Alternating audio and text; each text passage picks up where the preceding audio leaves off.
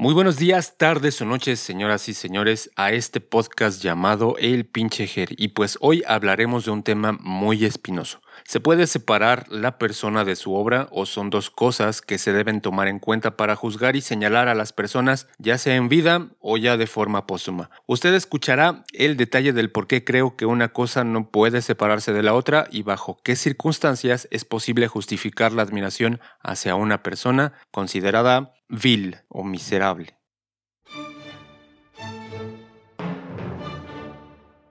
La reciente muerte del jugador de fútbol argentino Diego Armando Maradona puso sobre la mesa un tema que nunca va a dejar de ser controversial y que por sí mismo divide más opiniones que una discusión en Facebook entre peje zombies y derechairos. Si le preguntaras a un aficionado del fútbol quién fue Diego Armando Maradona, te dirá que fue un gran deportista, un genio del balón o un ídolo del deporte mundial o el mejor futbolista que pudo haber existido. Pero por el contrario, si le preguntas a cualquier colectivo feminista, seguramente te dirá que fue un hombre golpeador de mujeres, un abusador de menores o un drogadicto pedófilo.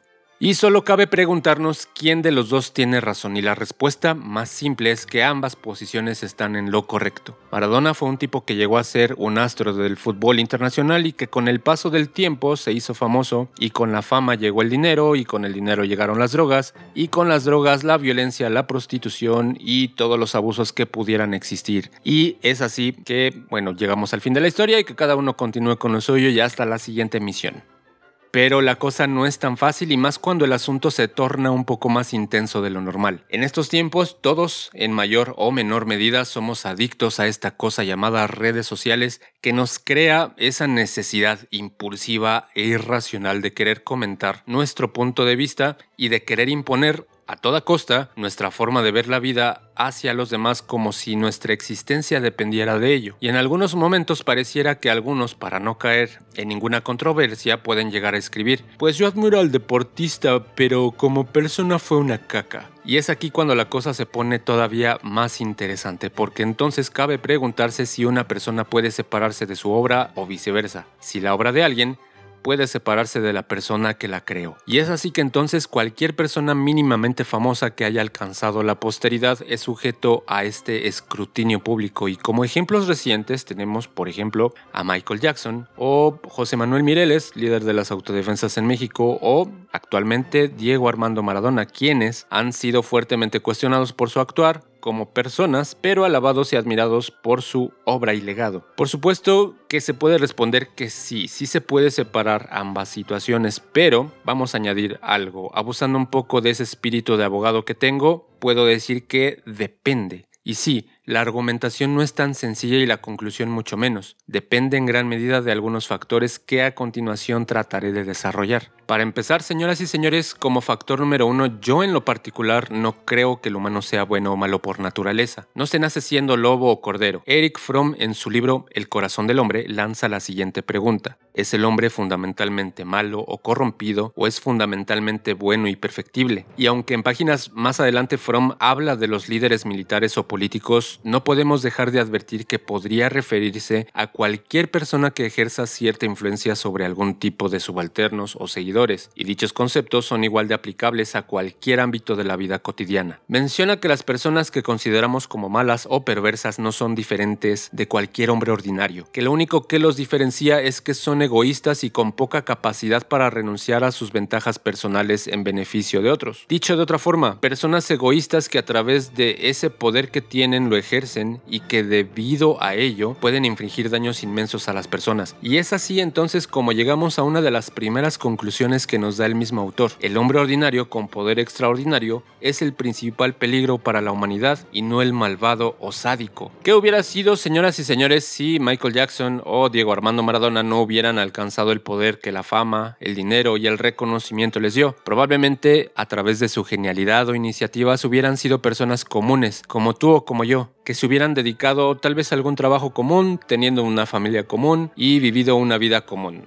Y solo tomar como pasatiempo hobby aquello en lo que verdaderamente fueron buenos, aunque esto solo se queda en el mundo de las suposiciones, y nos puede llegar a pasar a todos, porque a poco usted, amable escucha, no ha dicho o pensado que una persona con un poco más de poder o autoridad que usted cambia. Seguramente han dicho, uy, es que antes no eras así, mm, ya se te subió, te subiste al ladrillo y te mareaste. Antes hablabas o antes eras chévere, entre otras cosas, y es normal. Y me refiero a que es normal el cambio, no a que debamos normalizar todo lo malo que viene con ese cambio. El problema es que las personas dedicadas a la vida artística o deportiva llegan a alimentar su ego con los comentarios, lisonjas y reconocimientos que reciben a diario y muy probablemente esa sea la causa de todo aquello perverso que sale de ellos. Y partiendo de ahí viene la segunda cuestión, que es la que nos indica el espacio y el tiempo en que dicho personaje pudo ser reconocido como malo. Veamos los ejemplos de estas dos personas que hemos comentado, Maradona y Jackson. Tal vez ellos tengan en común el haber crecido en hogares cuyas familias fueron de clase trabajadora. Ambos se enfrentaron a un mundo hostil, clasista y racista que a duras penas pudieron vencer, no sin antes sufrir cosas insufribles.